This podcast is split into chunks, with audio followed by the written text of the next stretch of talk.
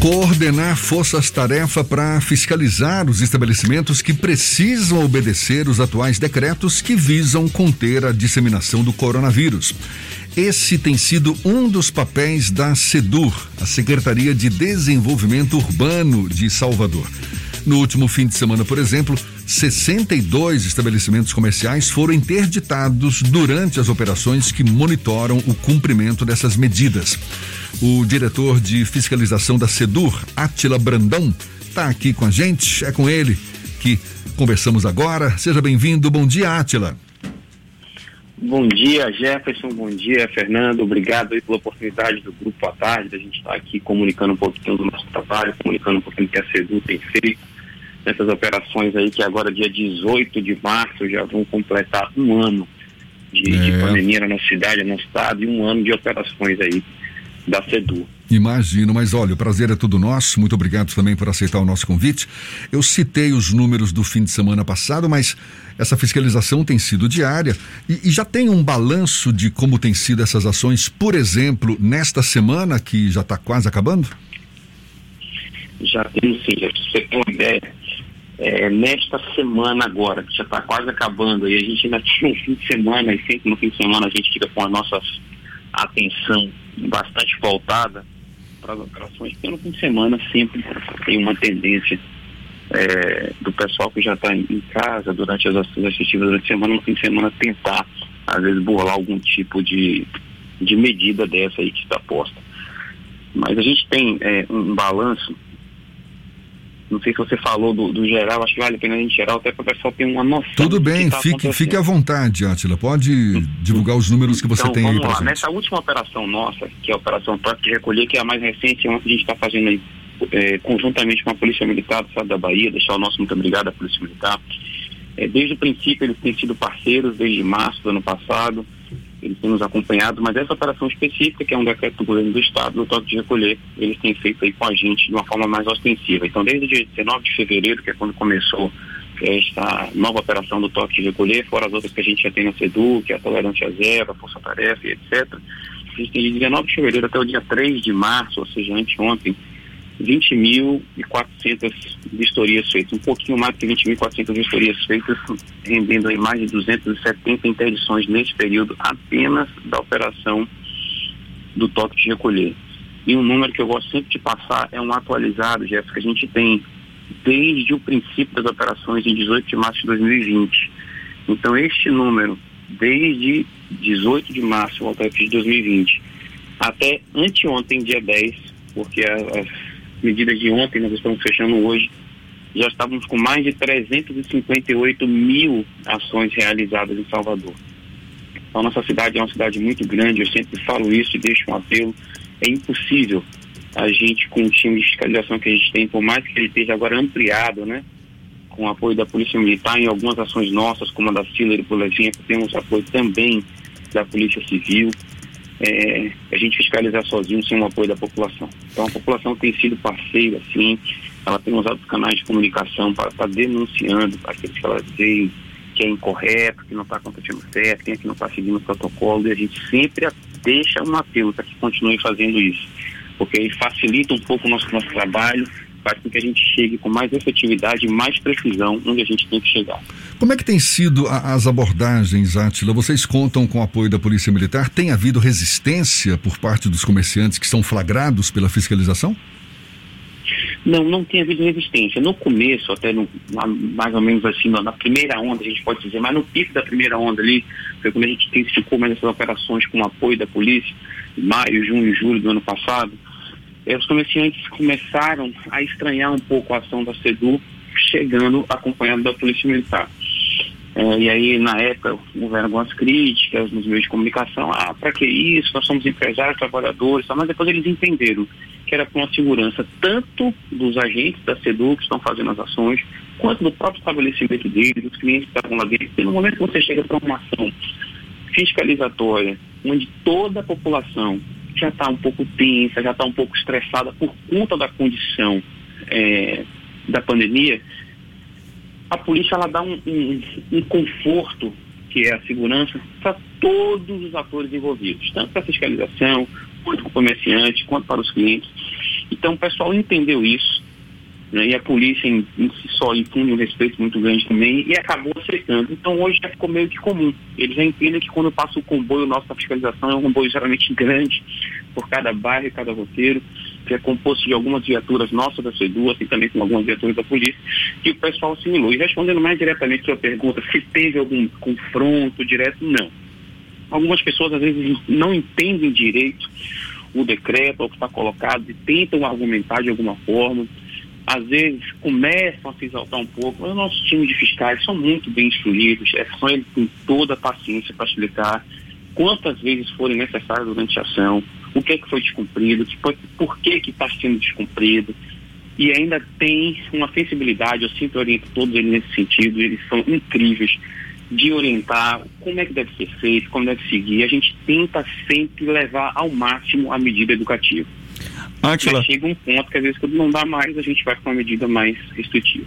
Atila, quando vocês abordam os comerciantes, as pessoas que de alguma forma estão infringindo a lei, qual é o tipo de argumento que eles utilizam para tentar fazer esse processo de infringir a lei? Eles alegam o desconhecimento ou é mais uma medida desesperada desses grupos? Vamos lá, a gente tem uma parcela de pessoas que alegam desconhecimento pela própria experiência do trabalho de campo diário, já há anos sendo feito, a gente sabe quando a pessoa realmente tem um desconhecimento ou quando ela está querendo passar por desconhecer a lei. Apesar de que a lei diz que não é dado a ninguém o direito de desconhecer a lei, está lá claro, mas a gente nem se apega muitas vezes, a gente tenta fazer primeiro plano a medida educativa. Agora, tem gente como eu já falei, uma parcela que é pequena, que realmente desconhece. Mas tem gente que tenta, às vezes, burlar a lei. Em que sentido? A gente tem um segmento, é, sem querer citar não, a gente tem um segmento que são várias lojas em Salvador, e várias lojas grandes, e eles não estavam inseridos em nenhum dos decretos como atividade essencial. O que é que eles fizeram?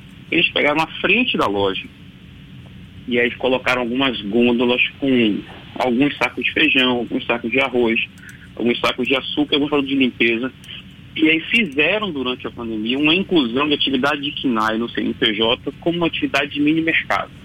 A fiscalização chegou lá, você tem uma loja de muito mais de 200 metros quadrados, gigantesca, com vários artigos, e uma seção lá de 5, 10 metros quadrados, talvez, de alguns artigos de alimentação, de primeira necessidade, de limpeza, e tenta argumentar com a fiscalização, não, não, eu sou mini mercado também, eu tenho essa atividade também no meu KINAI.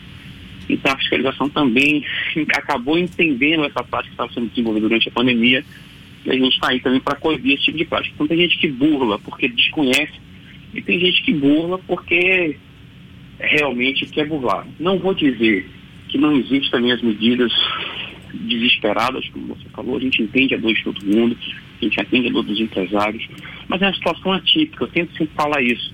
Não existe manual escrito para a nossa geração e gerações passadas sobre o enfrentamento de pandemia.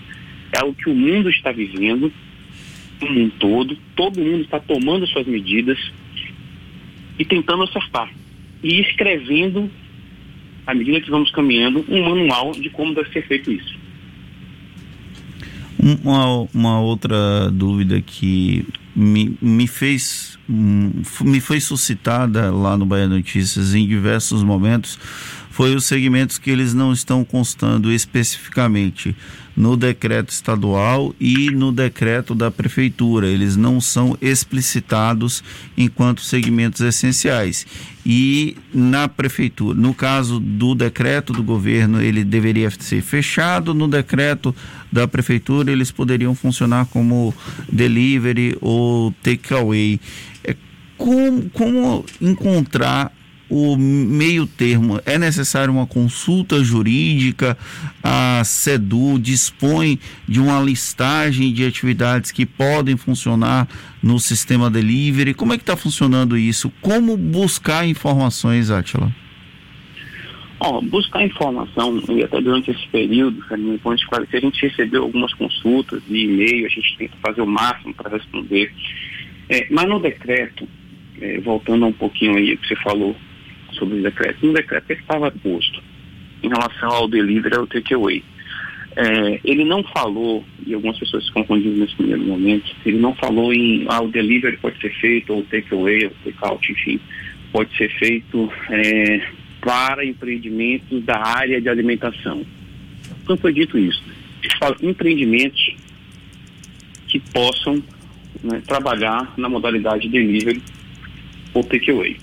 Então, algumas empresas se adaptaram para isso e fizeram bem. Agora, a gente não pode confundir o delivery, nem um takeaway, que está muito claro aí, já é uma coisa que já acontece há muitos anos no mundo e todo mundo sabe como é que a regra é posta, principalmente quem é empresário. Então o delivery está claro, você ligou, escolheu o produto que você quer, não estou falando nem alimentação, tá? Estou falando produto para ficar genérico comigo. Então você ligou para o estabelecimento, escolheu o produto que você quer, é, o produto vai chegar na sua casa e você vai pagar. Ou você vai pagar antes, enfim. E no takeaway, você vai ligar, vai escolher o produto, vai pagar e vai passar para retirar. Então, só para deixar claro qual é a regra. Porque tinha gente que estava fazendo o seguinte: ah, não, eu estou trabalhando na modalidade takeaway. Aí o cliente chegava na loja, ficava na, na, porta, não tinha escolhido nada. Não, é porque eu acho que eu quero isso, deixa eu ver. Ele trazia e mostrava a vocês. Não era um takeaway. Né? Era uma modalidade até que sendo inventada. Então, isso estava gerando aglomeração. Então, por conta disso, alguns empreendimentos foram ali e a gente fez questão de passar orientação né, para o empresário. Ó, você não pode funcionar dessa forma. Se você quer funcionar na modalidade takeaway, não tem problema. Mas aí você tem que estabelecer um canal de venda, seja ele online, seja ele pelo telefone ou pelos aplicativos de mensagem instantânea, você passar o que é que você tem para vender, para que as pessoas escolham, pagam e venham retirar. Não ficar na porta da loja escolhendo produto. Quer dizer que delivery e takeaway estão permitidos?